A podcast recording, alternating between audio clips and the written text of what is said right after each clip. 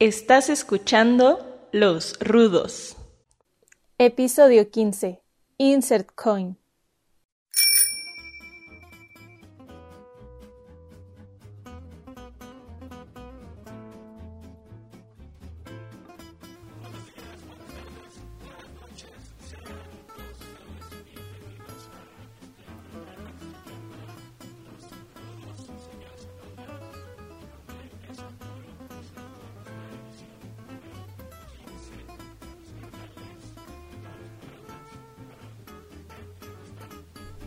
¿Qué tal Arturo? ¿Cómo estás? Muy bien.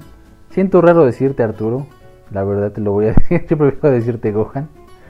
Y este, pues aquí Ira, en un en un nuevo episodio, compartiéndoles parte de nuestro de nuestras cosillas que nos traen en la cabeza. ¿Tú qué onda, amigo? ¿Cómo andas, mi queridísimo negro? Pues bien, bien, por fin se alinearon los astros para que volviéramos a grabar. Vamos a hacer en la recta final de la temporada. Esperamos ya darle continuidad a esto. Eh, pues bien, no, yo no siento raro decirle al Gohan Arturo, al Aarón. No. Era más fácil decirles, yo creo que el nombre a, a Aarón que decirle Harky o algo así. Pero bien, amigos, bien. Qué bueno que nos volvimos a reunir.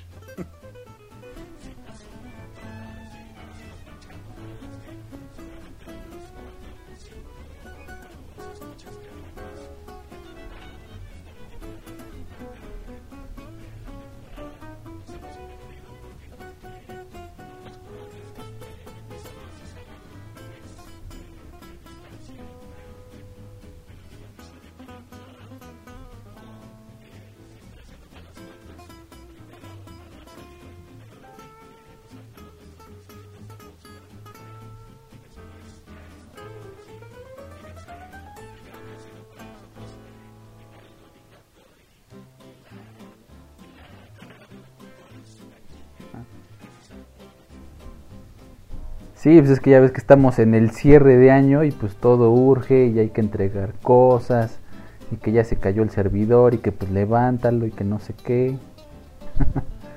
¿O no, negro? Sí, cierre de proyectos. Principalmente todo el mundo se quiere ir de vacaciones sin dejar nada pendiente, pero pues siempre dejan a alguien más güey, que es el que se queda y aquí estamos, ¿no?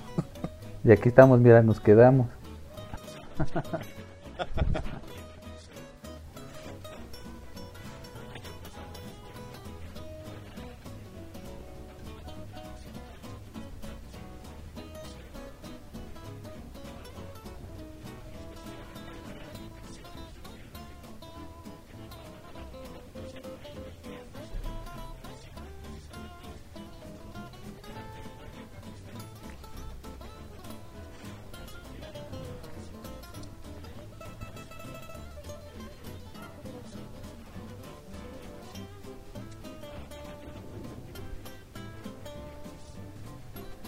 Y creo que es peor en pandemia trabajar, ¿no? Porque nos estamos quemando de más.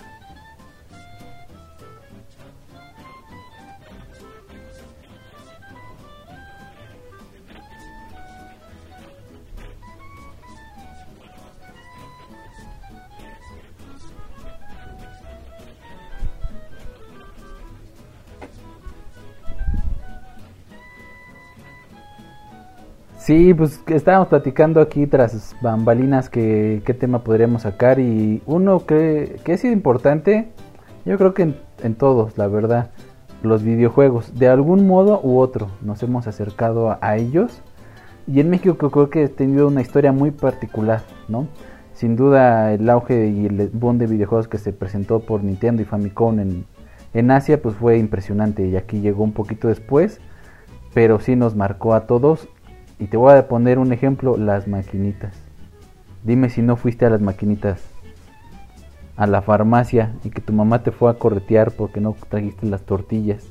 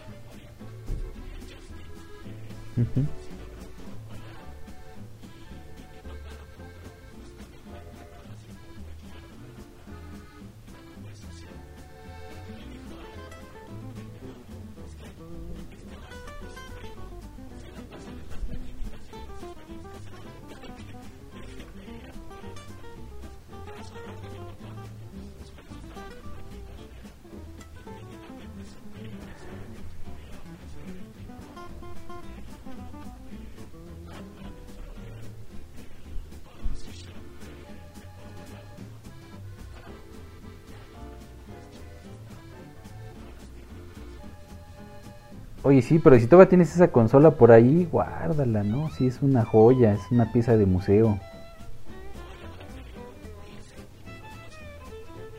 Órale.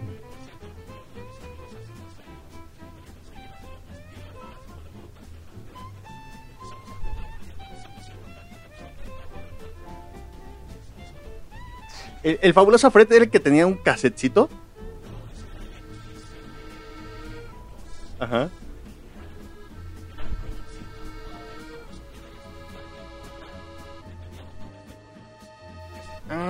Ah, sí, que tenías que ir viendo. Ajá, iba cambiando. Ajá, siguiendo las secuencias, ¿no?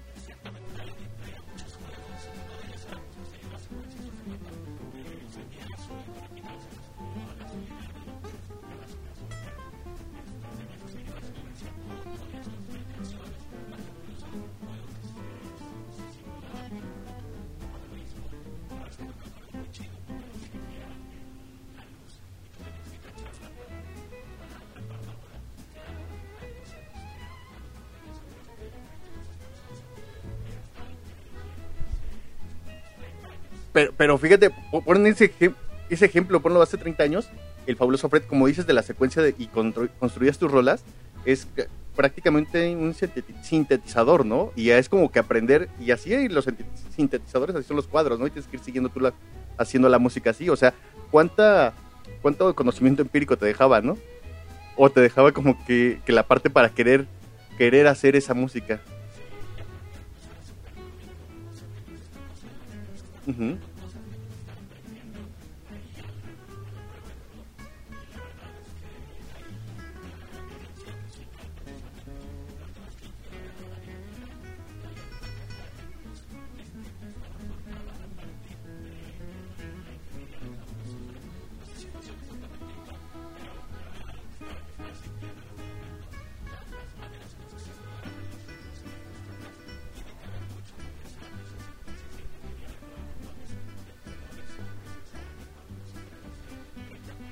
Yo he visto a Norte Collective usar un aparato muy similar también en sus presentaciones en vivo. Y a otros DJs que también llevan su, su equipo, sacan cajas de sonido de ese tipo, con varios cuadritos y... y Telefunca. Ajá. To- todos ellos han sacado así sus secuenciadores y, y donde están armando sus sonidos con aparatos muy similares. Yo con Telefunca he visto que hasta ocupan los cascos de los Transformers, los que son como estilo máscaras, ocupan eso para hacer los secuencias de sonido. No sé, eh, la última vez que vi a Telefunca fue en el Zócalo hace como dos años, tres años. ¿No te vi en ese entonces, Arturo?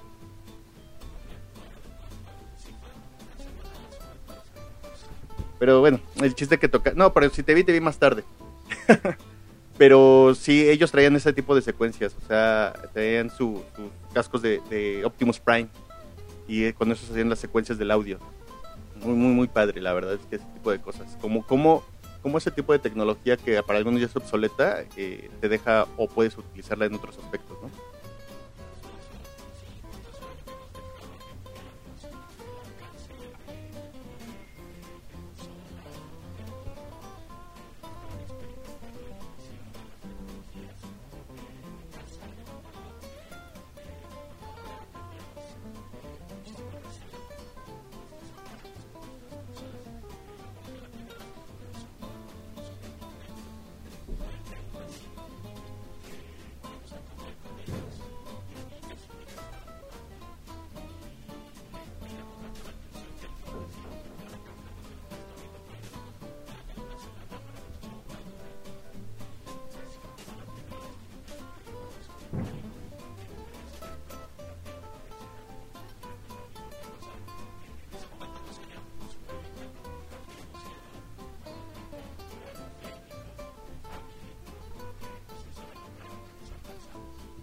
Sí, no, sí, también mi, mi primer consola fue un NES. Fue un NES y traía, traía tres cartuchos. El Super Mario Bros. con el de los patitos y uno de Mega Man, Mega Man 2. Ah, y el, Donkey, y el Donkey Kong, el clásico Donkey Kong donde sale Mario saltando los barriles. Tenía, esos, tenía esos tres jueguitos de inicio. No manches. Yo sí me pasé horas jugando Super Mario Bros. y jugando con los patos. Y el que me, más reto me dio, y creo que hasta lo jugué por años, fue Mega Man 2. Y sigue siendo Mega Man una de mis franquicias favoritas de videojuegos. Mega Man es un gran reto. Sí, es de los juegos que están considerados como más este, difíciles hasta la actualidad. Y de hecho están todavía en las consolas, ¿no? Están sacando como los concentrados de todos los videojuegos de Mega Man y están vendiéndolos todavía. Sí, yo también recuerdo tener un Family, pero a mí me lo trajeron los Reyes. Cuando llegué, llegaron los Reyes de repente, ay, mira un Family. ¿Qué es esto? O sea, yo la verdad es que sí era muy fan de las maquinitas. O sea, yo recuerdo que todos los fines de semana me la pasaba en la casa de mi abuelita allá en Tultepec Tultepec de mis amores, por allá quien esté. y allá las maquinitas eran súper baratas, eran de 100 pesos. Entonces, con mil pesos tú tenías pues fácil horas de diversión, ¿no? Y aparte, en ese entonces, no sé si recuerdan, todos los, los, salones de videojuegos, bueno, de arcades o de maquinitas, que nosotros, para nosotros eran maquinitas en ese entonces, ¿no? No era, el término arcade no era dominado, ni siquiera conocido nos las podemos pasar horas. Y, y, más con las maquinitas que eran de cuatro jugadores. No sé si recuerdan la primera vez que vieron las tortugas ninja. Las tortugas ninja que se veían para nosotros en ese entonces tal como salían en la, en la televisión. Y poder jugar cuatro personas al mismo tiempo. Entonces así te podías pasar las horas jugando eso. Y aparte que era la pantalla más grande. O sea, como era una de cuatro, entonces ponían de monitor chonchototote. Para que jugaras bien. Y todos cupieran en la maquinita.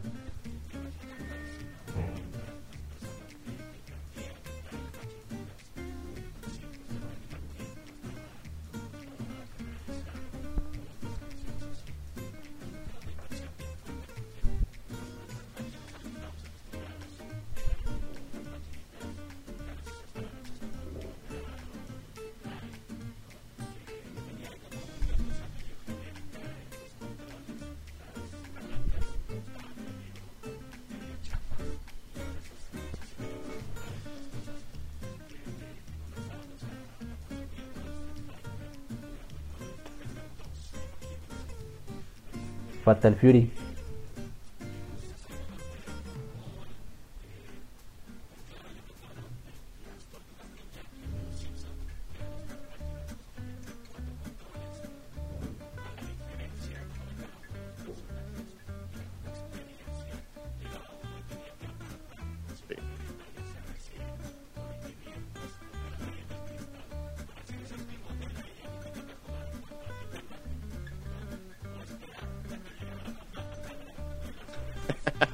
Sí.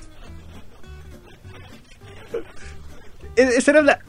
Era una escena que se repetía muchísimo. O sea, sí pasaba eso, era real. O sea, lo que ahorita se ve como meme, tal cual pasaba. O sea, de repente veías la mamá esperando en la puerta.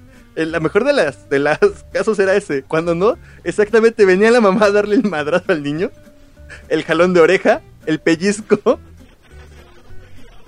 No, a mí mi mamá me explicó una bien mi mamá me aplicó una bien densa, la verdad, ¿eh? Yo creo que sí, se las voy a contar. ya yo bien entrado en las maquinitas, me había salido en la bicicleta según yo a jugar. Y ella me dijo, no vayas a las maquinitas porque no tienes dinero, que no sé qué estás castigado. Nada más vas a salir en la bicicleta. Así, yo pinche necio. Llego, me voy a la farmacia, dejo la bicicleta y me pongo a jugar como maldito enajenado. Y acabo mi juego y, verga, la bici. No está la bici, cabrón.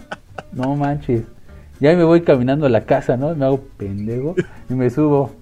Ya me subo a mi cuarto y me quedo ahí. Y bajo y ¿qué les voy a decir de la bici? Y no me decían nada, de nada. Ya está como el sábado que la saca, aquí está tu bicicleta, que no sé qué. Yo, oh, aquí está la bici. ¿Escarmentaste? Sí, yo, yo como tres días sudando que ya me habían robado la bicicleta. ¿Pero escarmentaste? No. sí, es que, pues no, o sea, realmente en ese entonces nuestra inocencia o la inocencia era tanta que la verdad las maquinitas te enlelaban, o sea, te perdías horas. Horas. Y había veces que estabas ahí nada más viendo, ni siquiera jugando. Es que sí. Y, y, y justamente por eso del que te quedas viendo es que plataformas como Twitch son tan exitosas. O sea, el, eh, y ahí sí aplaudo totalmente el, el desarrollo de la tecnología y que haya llevado esto, que haya gente que se dedica a, a jugar videojuegos y que viva de ello, es hermoso, la verdad.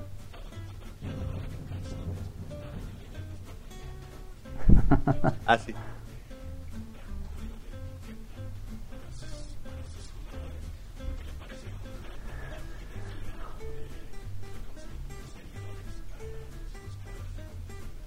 Es que se abusó de eso, se abusó de eso. Bueno, yo no soy consumidor de Twitch, sé que existe. Alguna vez llegué a conectarme y seguir a, algunos videojugadores y videojugadoras, pero de repente sí pasó y como el meme de aquí hay videojuegos y ves a dos chicas este en escote, pues que también, ¿no? Pues, pues tienen escote, tienen un modo que no enseñen, ¿no? Pues, pero sí ya se fue al abuso.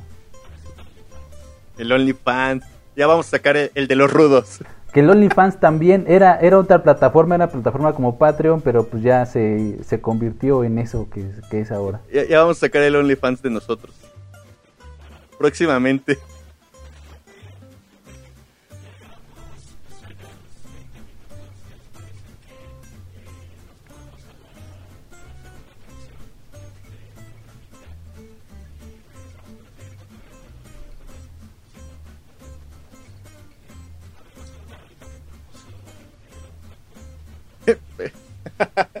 Justamente les voy a contar por qué estábamos hablando eso.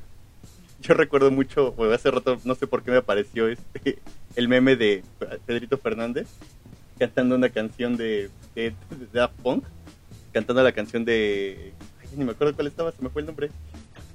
Ah, de Instant Crush. Instant Crush. Por la tarde me salió el meme. Y, y la verdad es que es idéntico, o sea, sí queda súper bien así con la película de creo que es la de las películas de Pedrito Fernández eran la neta. Alguna de Pedrito con Lucero, ¿no? Y es que sí, hasta las expresiones, expresiones. la sobreactuación, La- las luces, o esa, sea, esa parte, las luces, todo. entonces, precisamente, ¿no? Entonces me acordé de esa canción y pues a mucha gente que, que conozco les gusta y pues bueno, dije, vamos a ponerla ahora.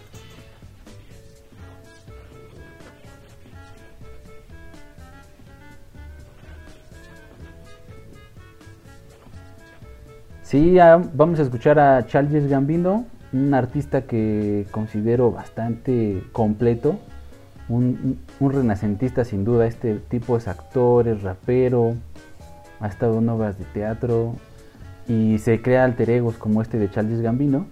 Y la rola la sacó este año, se llama Algoritmo. Algoritmo.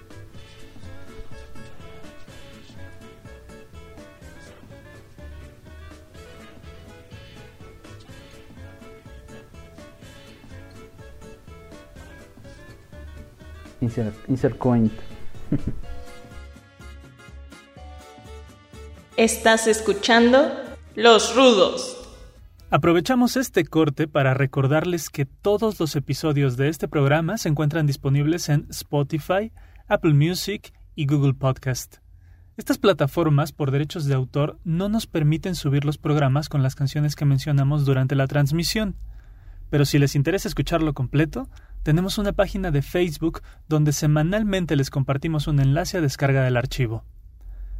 Síganos en Los Rudos, Señores en Onda, y comuníquense con nosotros por ese medio o a través de nuestros perfiles personales de Twitter. Arroba taco de pastor, arroba bent-hdz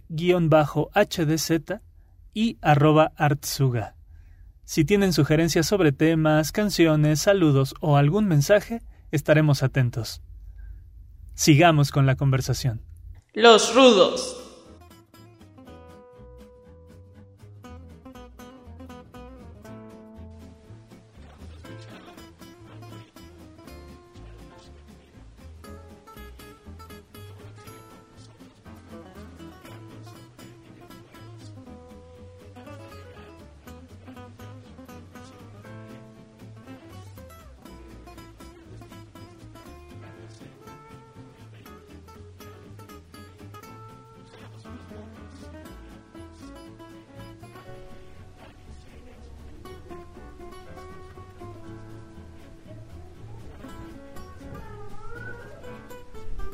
Sí, que te roben la bici. Sí, la verdad es que yo nunca, nunca dejé nada. yo nunca dejé nada porque siempre ya nada más pedía permiso para irme a las maquinitas. Si no, yo creo que sí, lo que les decía, es, era de tiro por viaje ver a alguien que le robaban la, este, la bicicleta o que la mamá iba por él y, y ver, ver todo ese tipo de situaciones curiosas. Pero también nos tocó como que el inicio de, de este tipo de tecnología casera, ¿no? Yo creo que de las primeras computadoras que llegamos a tener pues fueron ese tipo, las consolas, que en su momento pues en México la, el boom de la piratería eh, nos dio el familiar casi prácticamente todos, ¿no?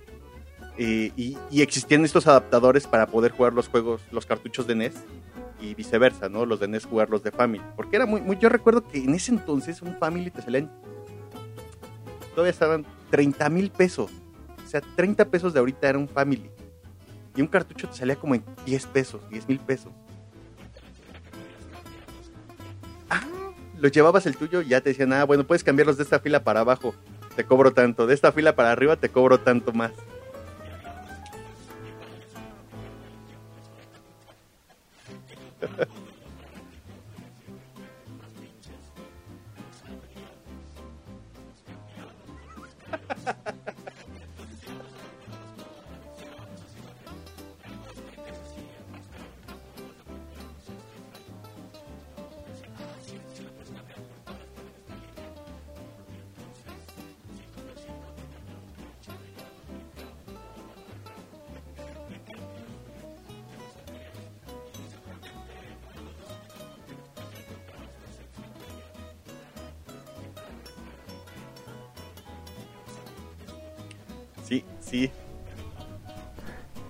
cierto, yo, yo me preguntaba mucho, ¿por qué hay cassettes con de qué lo mojaron? ¿Por qué se le arrancaron? Y ya dice ahí, Bubble no sé qué.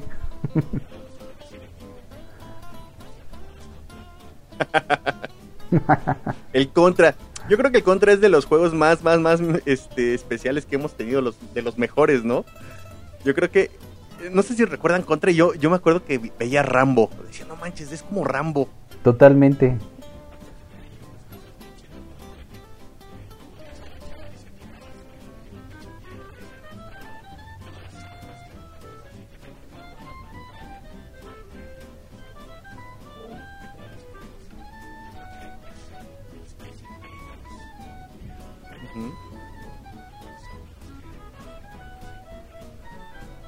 Metal Slug ya es más para acá. Sí, ya te saltaste unos añitos. Sí, pero por ejemplo, eh, eh, ándale. No, pero por ejemplo, no sé, eh, el Super Mario Bros. cuando eran los, los niveles que iban flotando las barritas y tienes que brincar de una a otra. Yo, yo a la fecha, yo a tocar esos juegos y todavía me siento como. Yo creo que ahorita sí ya me da un infarto, ¿no? Pero en ese entonces, Te sudaban las manos, estabas así. sí, y estabas con la mano así. O sea, todavía recuerdo hasta hace no mucho que cuando tenía tiempo para jugar, mi papá me decía que qué me pasaba cada vez que jugaba porque me, me iba chueco. Pero ya, ya cuando encontró el de Xbox, o sea, mi papá, me acuerdo que estaba así en mi cuarto y me decía, "¿Sí, ¿por qué juegas como de canto? ¿Cómo que de canto? Sí, te vas así del lado, del lado. Pero en ese entonces que era el control de que era alámbrico y era un cuadrito como de 10 por no sé, como 10 por 5, era un cuadrito súper chiquito con dos bot cuatro botones porque traía hasta el turbo, ¿no? Si, te salía de mala calidad del control, te traía un cablecito súper chiquito que estabas prácticamente pegado a, a la consola. Otro ya más largo, pues te iba súper rifado. Entonces de repente pasaba eso de que jalabas el control y jalabas la consola completa. Y pasaba todo, o sea, se te desconectaba la consola, ya no pasabas y perdías tu juego completamente.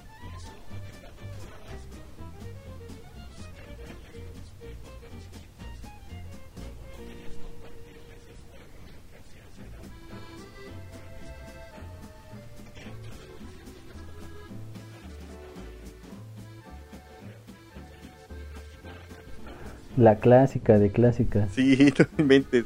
Era súper bueno. O sea, como en ese momento ese tipo de tecnología este, nos reunía a todos para jugar. ¿no? O sea, aunque sea para ver, tanto en las, las arcades, bueno, en las maquinitas, como para ver a alguien jugar Family, para ver jugar Nintendo o Super Nintendo. ¿Y a cuántos les aplicaron la de te la paso? Ah, sí. De, a ver, no, no, no, ya te desesperabas de ver a, a tu primo jugar y dices, este güey no la arma, chinga. A ver, ya, güey, te la paso. También otro clásico. y es que las- los videojuegos antes no podías guardar. Entonces era. Te podías aventar 3, 4, 5 horas y, y- si se te iba la luz, ya valió tus 3, 4 horas pegado. Yo sí aplicaba la de. Lo pausaba y apagaba la tele para que no se dieran cuenta. Y mi mamá me aplicó muchas veces la de la desconecto y sin que te des cuenta tú tampoco. sí. Con todo y los cables que estaban ahí, pues sí tenían que guardar la consola. Sí. Y si te iba mal, ya te portabas mal, te la escondían, te escondían los controles. O el, el eliminador.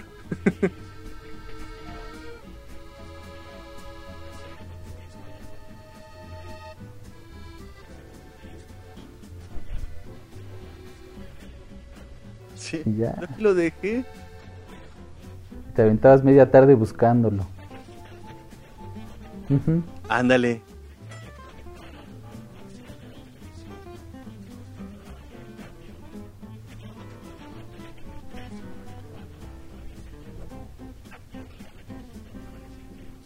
Sí, y, y- en ese entonces, cuando precisamente que ah, recordando lo que decía Laron de Te lo paso, surgió una, una revista, ¿no?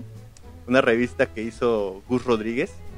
Gus Rodríguez eh, que falleció también este año, no, no víctima de COVID, sino fue cáncer, cáncer que ya tenía dos años con él. Pero Gus es una, una gran leyenda gracias a que creó el programa de, de Nintendo Manía y creó la revista de Club Nintendo. Yo sí recuerdo comprar mi revista de Club Nintendo cada ocho días para ver los tips para, para pasar todos los niveles. Y había una edición especial que se llamaba SOS, que traía todos los trucos de todos los juegos en ese momento para poder este, sacar vidas ilimitadas o, el, el típico código de Konami para sacar las 30 vidas en contra. Ese tipo de, cosas que en- ahorita cualquier chavo puede ver YouTube para ver qué, cómo sacar o cómo pasar un nivel. En el momento de la historia que estamos hablando, por ahí del 93, 94, teníamos que recurrir a esto o aquí en México no existía lo que fue en Estados Unidos el soporte a Nintendo, que sí podías hablar para preguntar cómo pasar el nivel. Sí, fíjate que de eso yo no, yo no, yo no sabía que existía. Yo de eso me enteré hasta mucho después, cuando ahorita que hay una serie en Netflix se llama High Score, donde ahí lo vi, dije, ah, caray, ¿a poco? Y sí, contrataban a gente que les gustaban los videojuegos y les hacían exámenes y los ponían a jugar. Y sí, ahí los tenían de, oye, pues si te va a hablar el, el- el- te la paso, este, le explicas cómo, cómo pasar el nivel.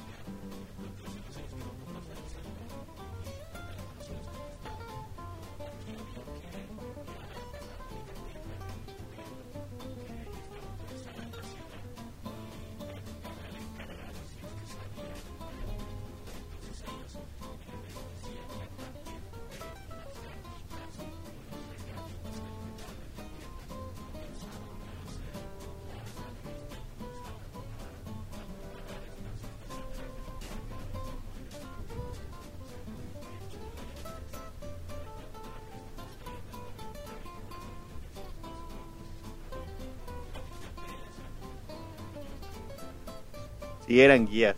Sí, más que de reseñas y juegos nuevos eran trucos, ajá, eran las guías. Qué bonita, qué bonita época era esa. Qué, qué bonita. Y la verdad es que, que Gus Rodríguez es una es un personaje eh, en 360, o sea, donde lo veas, tenía un pensamiento muy, muy ágil, un tren de pensamiento super hábil, o sea, todo el tema de videojuegos que traía él, todo el tema de, de la, de la comedia que le hizo Eugenio Derbez, todo lo que producía.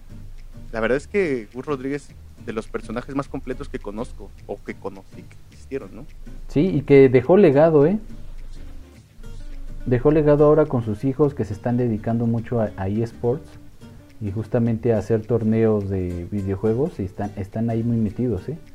También tienen su canal de Twitch, me parece, y ahí están transmitiendo y, y siguen generando contenido. Ah, y siguen trabajando con la con Televisa. De repente salen, en, eh, no sé, la verdad es que casi no veo mucho tele abierta, pero sí hacen programas con ellos de repente. En algún momento yo los estuve viendo. Sí, no, yo ni idea, ¿eh?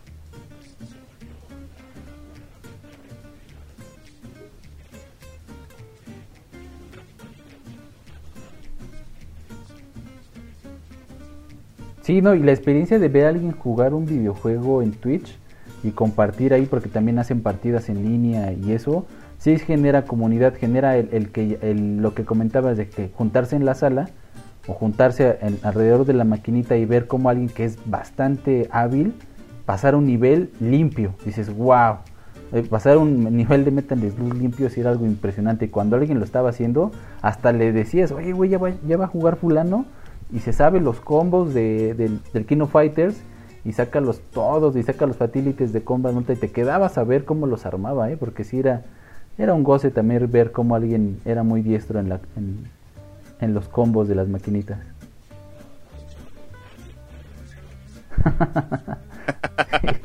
Pero de repente pasó esto de, ok, los juegos tenían su historia ahí medio, pues medio armada, que estaba bien. Por ejemplo, Zelda, que yo recuerdo Robin Williams tenía, era fanático de Zelda y su hija se llama Zelda, ¿no? Precisamente.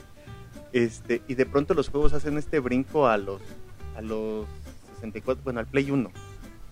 Cuando ya los- las imágenes en ese entonces era una imagen que veías a partir de ver un muñequito que era en 8 bits, a verlo ya en 3D, pero es un 3D muy arcaico. ¿no? Polígonos nada más. Sí, pero empiezas a ver ya las historias cómo empiezan a ser un poco más eh, diferentes y cómo te atrapan, ¿no? Tan solo cuando juegas el primer eh, Resident Evil. La primera vez que ves un zombie en ese juego, te quedas wow. ¿No? Sí te espanta, sí te espantaba. Sí, el primer Silent Hill, güey, es, es un terror psicológico más no poder. El, el Dino Crisis, que fue otro de los juegos que también me gustaron muchísimo. Y sobre todo también el FIFA, cuando cambió a esta, a esta modalidad también de, de ver eh, como era en el gol, como corría nada más así al- a cuando cambian al FIFA. Y en México, que tenemos la cultura de la piratería, empiezan a hacer los FIFAs con, con equipos mexicanos, con Cuauhtémoc Blanco en ese entonces. eh, Yo me emocionaba mucho ver esos juegos, ¿no?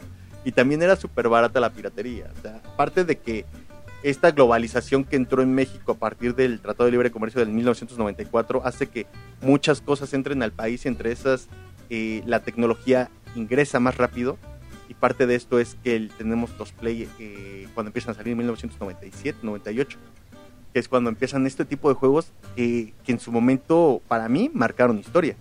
Los Final Fantasy con una historia tan compleja y, y la verdad es que los gráficos para ese momento creo que eran de los más impresionantes. Tan solo recorrer los niveles era algo que te podías aventar horas en recorrer un nivel en, en Final Fantasy. Bueno, que viene de Final Fantasy. Y, si les soy franco, yo Final Fantasy nunca lo jugué en el NES ni en el Super NES, eh, que según sé vienen desde allá. Yo lo conocí hasta el Play. Y por lo mismo, ¿no? De que pues, tus cartuchos que ibas cambiando en el, Nintendo y Super Nintendo, pues eran los que iban llegando incluso con el del puesto que tenías en tu tianguis. O sea que no tampoco tenías acceso a todo.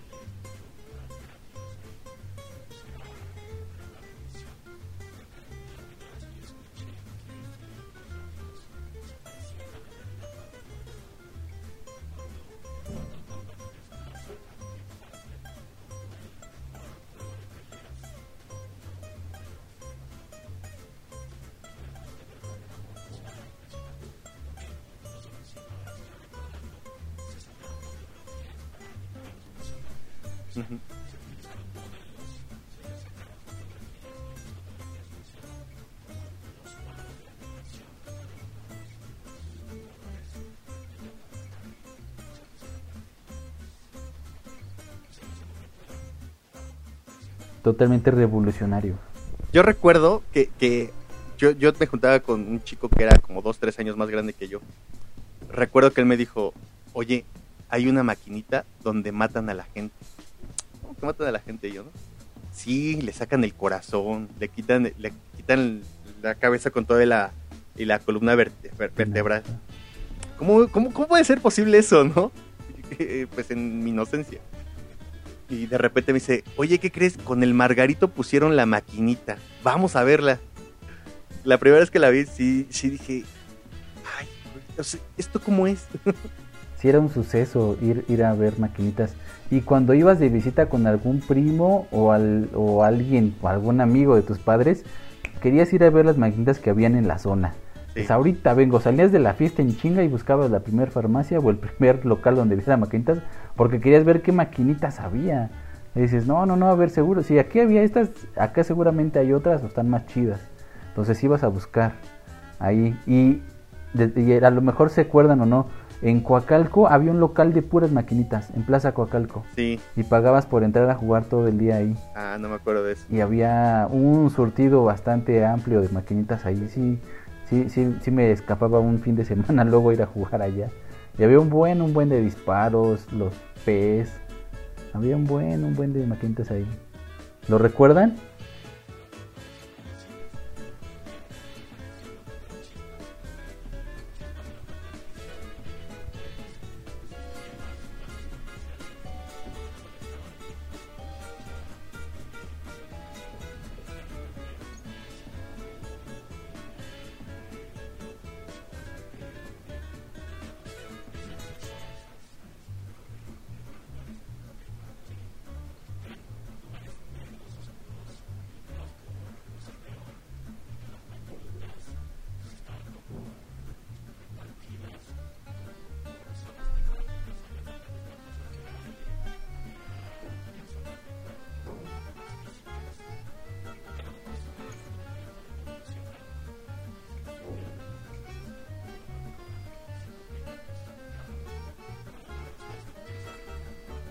Sí, Sí, y que se convirtieron también un poco más para ese espacio como el Recorcholis, que también tuvo muchas maquinitas, pero ya son totalmente eh, didácticos para niños, la verdad. Y, y si no fuera la pandemia, pues sí es un lugar que, que se recomienda mucho ir para cuando alguien tiene que ya es padre de familia y dejas al chamaco un ratito y sí se la pasan muy bien, la verdad. yo he llegado a usar, a, a volver a jugar maquinitas y me duelen los dedos cuando juego maquinitas. O sea, las yemas de los dedos me duelen de estar apretándole. O sea, de que tan fuera de, de, pues de, de uso, ¿no? De costumbre, de práctica. Es como cuando volvemos a agarrar los micrófonos, que ya estamos fuera de práctica. Ah, hablando de eso, ven que ya también venden la consola, ¿no? El, el- el- el- el tablero para que tú lo tengas y puedas jugar en tu casa, ¿lo han utilizado? Eh, no, pero sí pensaba comprarme uno. Un vecino lo tiene y me lo prestó y estuve jugando un rato y es bastante grato. Y más porque haz de cuenta, haz de cuenta que te metes al chispas y estás ahí con todas las maquinitas, pero habidas y por haber todas las puedes jugar, las que tú quieras. Yo lo que tengo es un, un Raspberry que hice eh, y le cargué ahí 120 gigas de, de videojuegos. ¿no? O sea, tengo juegos desde Atari hasta juegos de Play 1. Ah, pues ya estás a nada, nada más falta armarte el tablero. Ajá. Pero exactamente, no es la misma sensación tener los juegos ahí y al tener el tablero. Ujú. El tablero es algo bien, bien padre. Exactamente, y no cualquier tablero funciona tan bien. Eso es lo que también he visto. Porque la verdad, este, la, la palanca y los botones no son tan, tan, tan comunes. Creo que sí podrías ten- o tendrías que armar tú el tuyo o comprar uno ya pre- prefabricado, que era lo que estaba viendo yo hacerlo. Pero es, más que nada, es, y volvemos a lo que hemos platicado muchas veces, la nostalgia. La nostalgia es lo que nos está vendiendo completamente. Y hasta la cosquilla, porque hay varios juegos que tú no pudiste acabar y dices, "Ching, ahora que así lo voy a acabar. Eh, que dice, dice el Aarón, "A- aquí sí puedo jugar el fantasy sin que mi mamá me regañe. No, me van a robar mi bicicleta, porque ahorita ni bicicleta tengo. Pero si te acuerdas cuál es el fantasy? El de la manita. Sí. Sí, sí, sí. Wow, el lencería. No, no me acordaba, sí, ya lo recordé. Era, y, y había una arañita que te podía comer y había cosas rebotando Sí, por la exacto. pantalla que si te salías tú de tu hilo Exacto. sin cerrarlo, ¡pum! te mataba. Y sí, y lo más que veías era lencería y tú, ¡wow!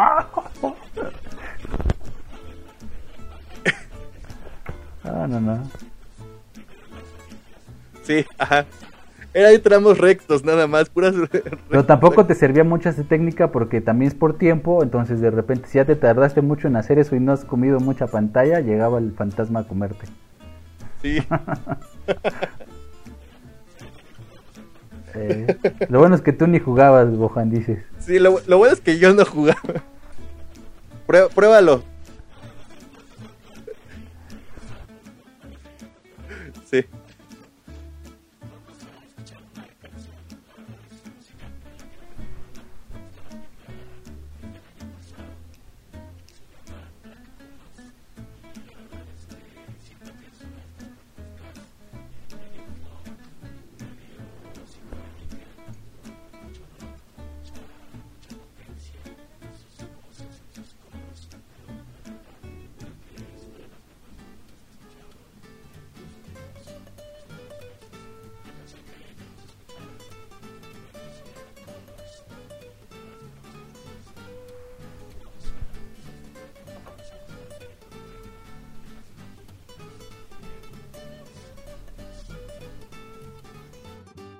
Estás escuchando Los Rudos.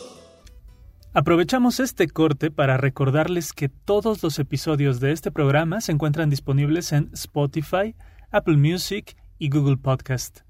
Estas plataformas, por derechos de autor, no nos permiten subir los programas con las canciones que mencionamos durante la transmisión. Pero si les interesa escucharlo completo, tenemos una página de Facebook donde semanalmente les compartimos un enlace a descarga del archivo. Síganos en Los Rudos, Señores en Onda, y comuníquense con nosotros por ese medio o a través de nuestros perfiles personales de Twitter. Arroba taco de pastor, arroba bent-hdz y arroba artsuga. Si tienen sugerencias sobre temas, canciones, saludos o algún mensaje, estaremos atentos. Sigamos con la conversación. Los Rudos.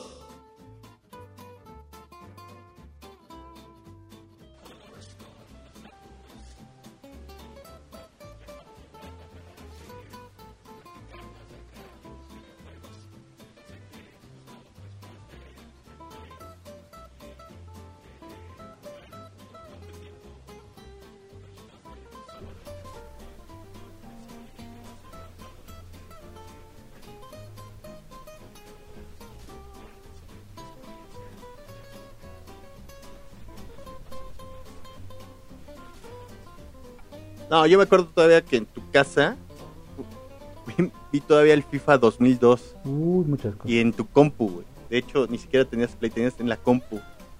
Y, y fue la primera vez que vi el FIFA ya más realista. Dije, ay, güey, ¿cómo es posible esto?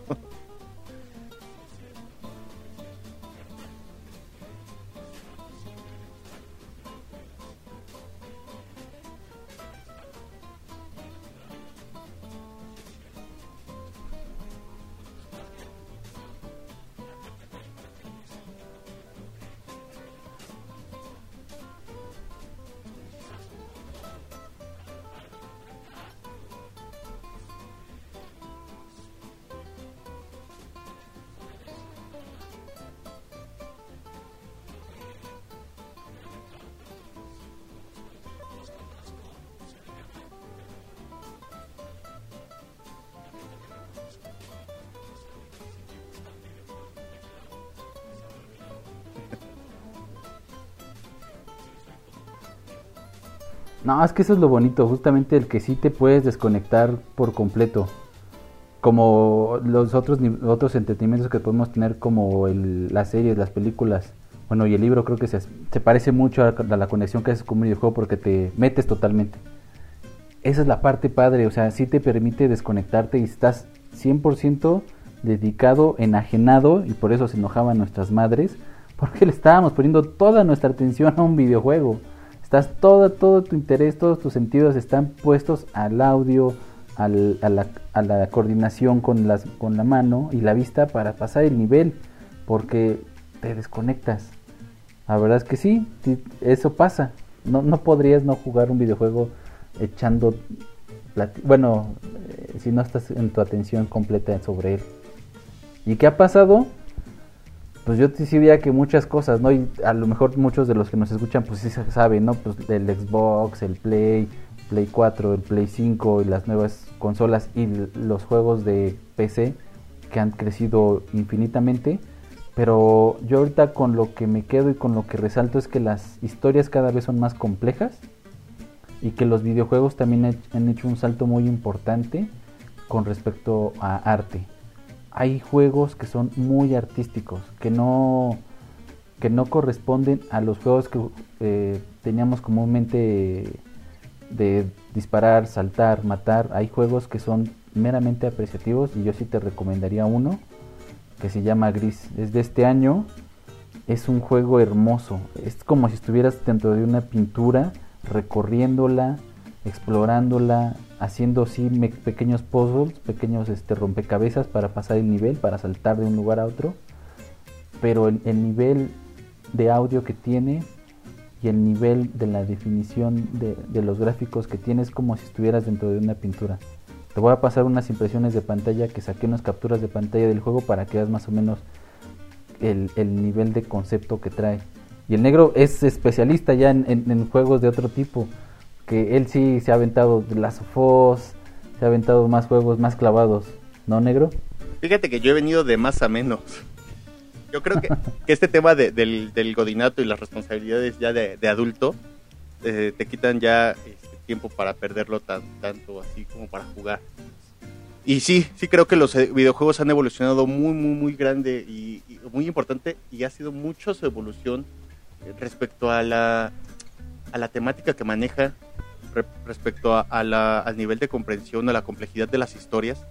Creo que ha logrado alcanzar, yo creo que muchas veces y superado las historias mismas que tenemos en el cine y muchas cosas del cine se han basado en videojuegos para hacerlos y han sido fracasos algunos, otras cosas muy buenas, pero los videojuegos yo creo que eso, eso nos han dejado en cuanto a la evolución. Nosotros que hemos sido, hemos tenido esta transición de la tecnología desde lo que nosotros fuimos analógicos. Y ahorita completamente digitales. Y en cuanto a los videojuegos también, o sea, pasamos de un cartucho que le sopalábamos, así tal cual, a un videojuego que ni siquiera existe, ¿no? Que existe en la nube y nada más pagamos por descargarlo, ni siquiera lo tenemos físicamente en nuestros equipos. Ocupan un- una serie de bits. Las historias son tan complejas y, y- y- e igual que en la, en la vida real, tenemos gente que se queja de todo. La generación que hemos dicho de Mazapán ha hecho, ha hecho mucho ha- hate sobre los juegos.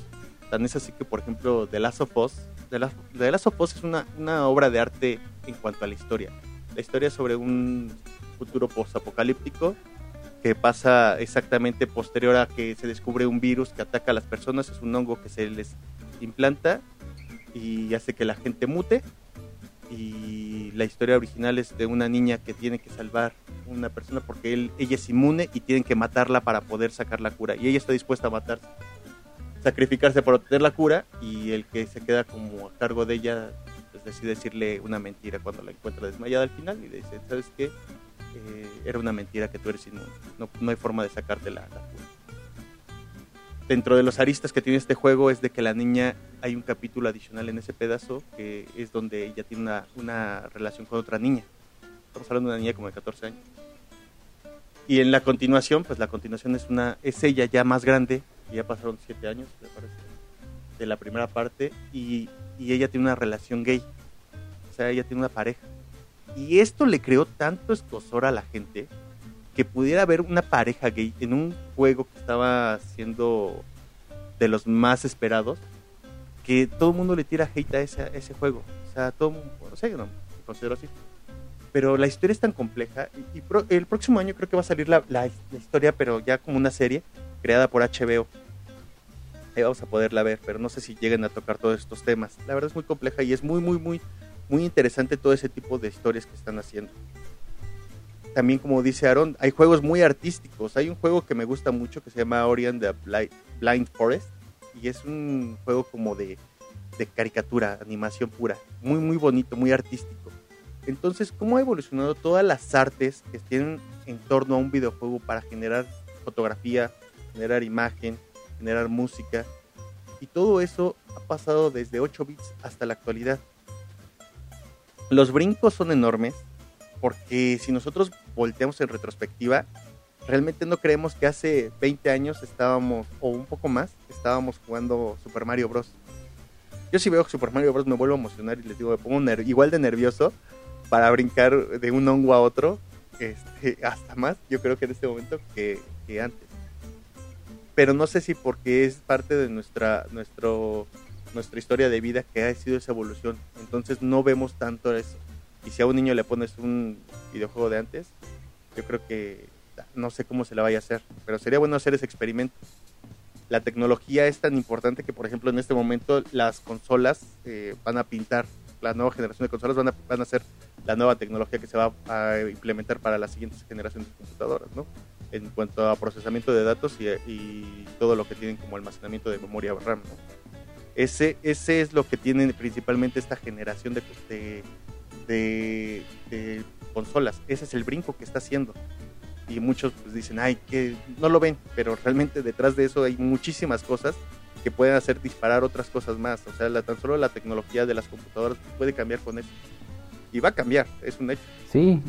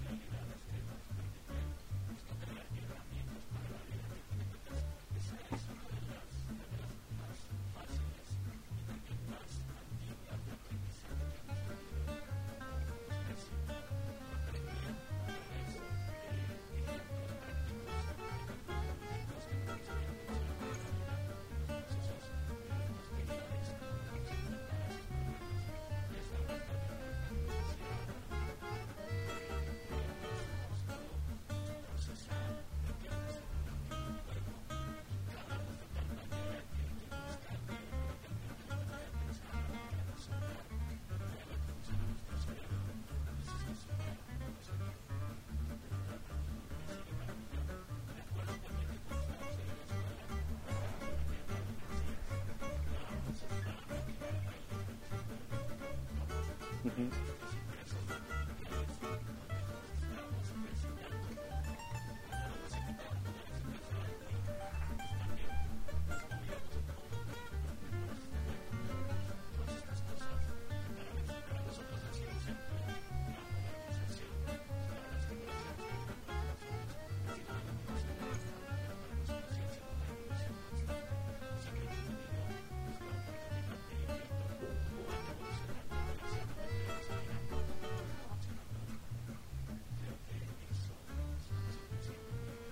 Sí, emocionarnos justamente con esta evolución.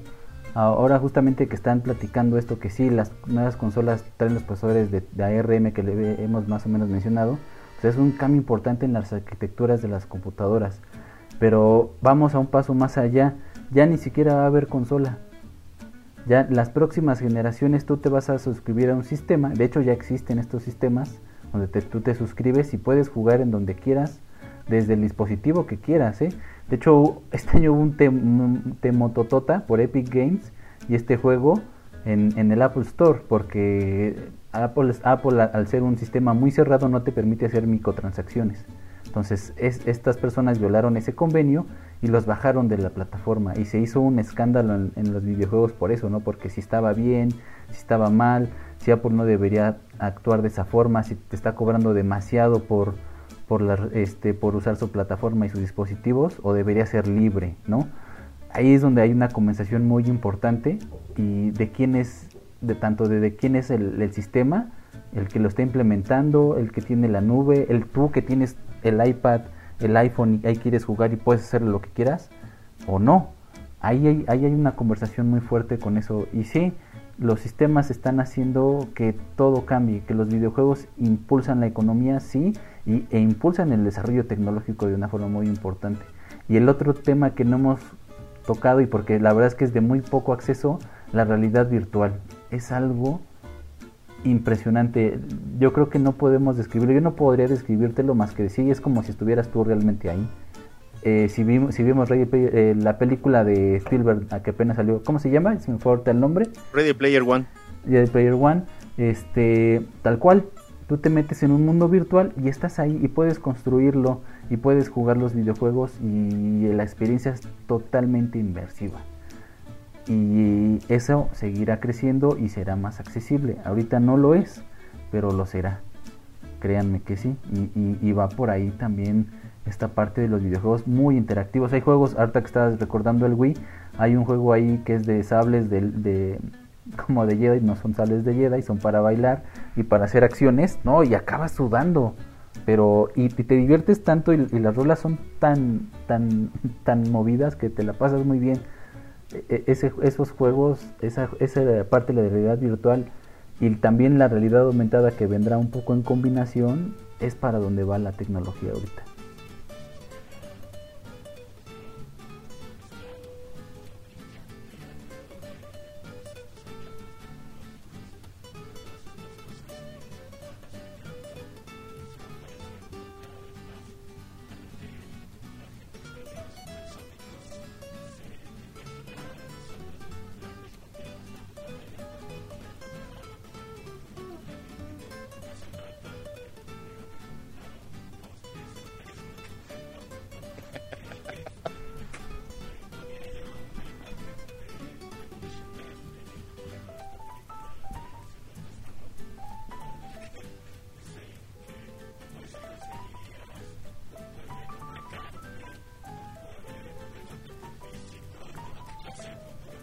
Aquí estamos.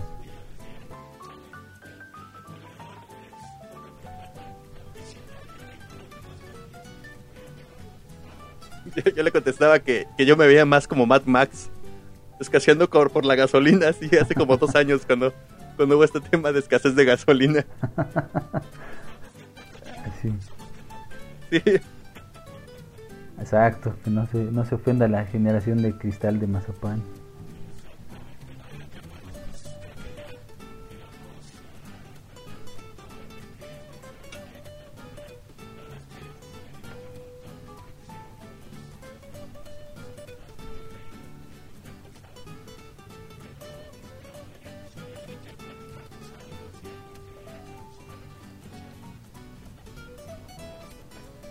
Sí, a mí me pueden encontrar en redes sociales como arroba taco de pastor. Ahí con mucho gusto los puedo atender a la orden. Eh, a mí también me encuentran como Bent Hernández, arroba Bent-HDZ. Cualquier plataforma ahí estamos para despacharlo. Y tenemos una página, una fanpage en Facebook de Los Rudos, Señores en Onda.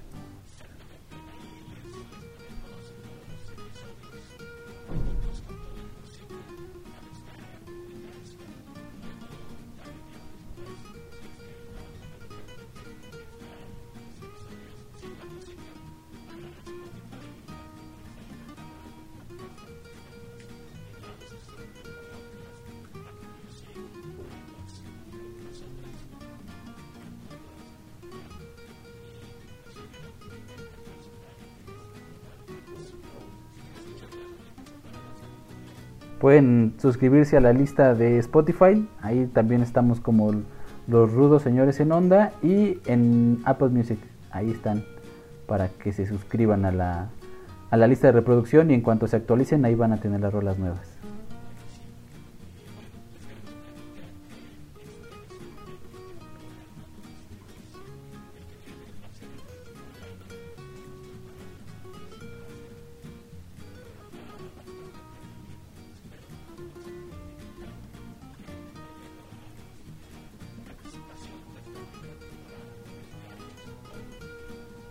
Creo que no hay más que agregar este por este episodio.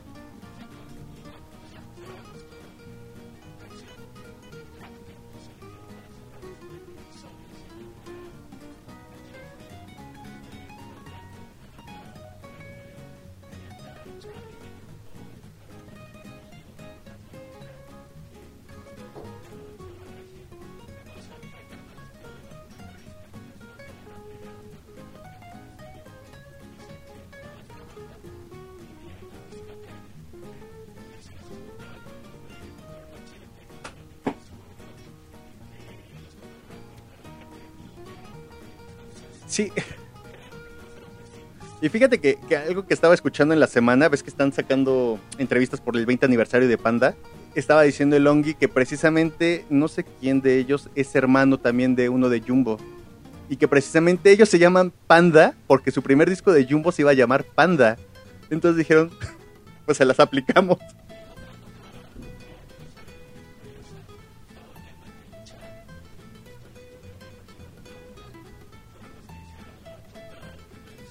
Sí, el de.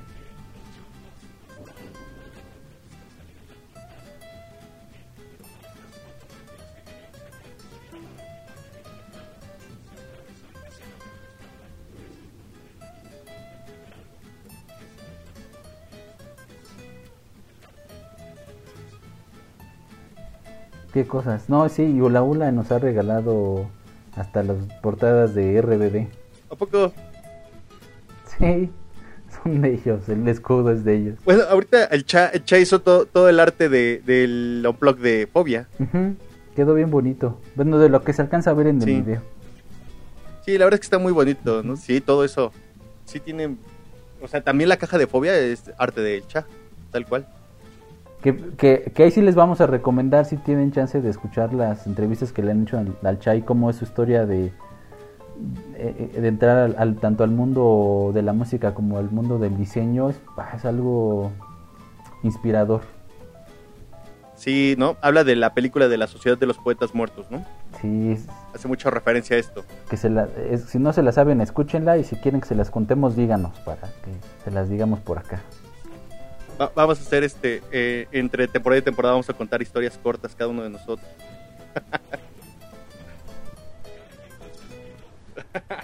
sí, sí.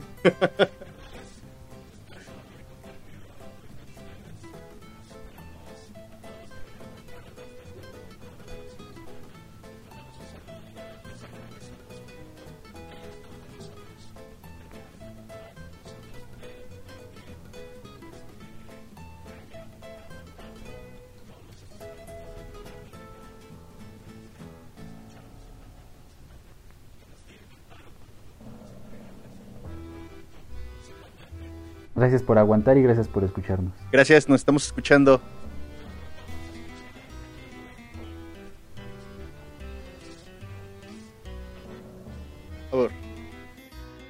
Estás escuchando Los Rucos.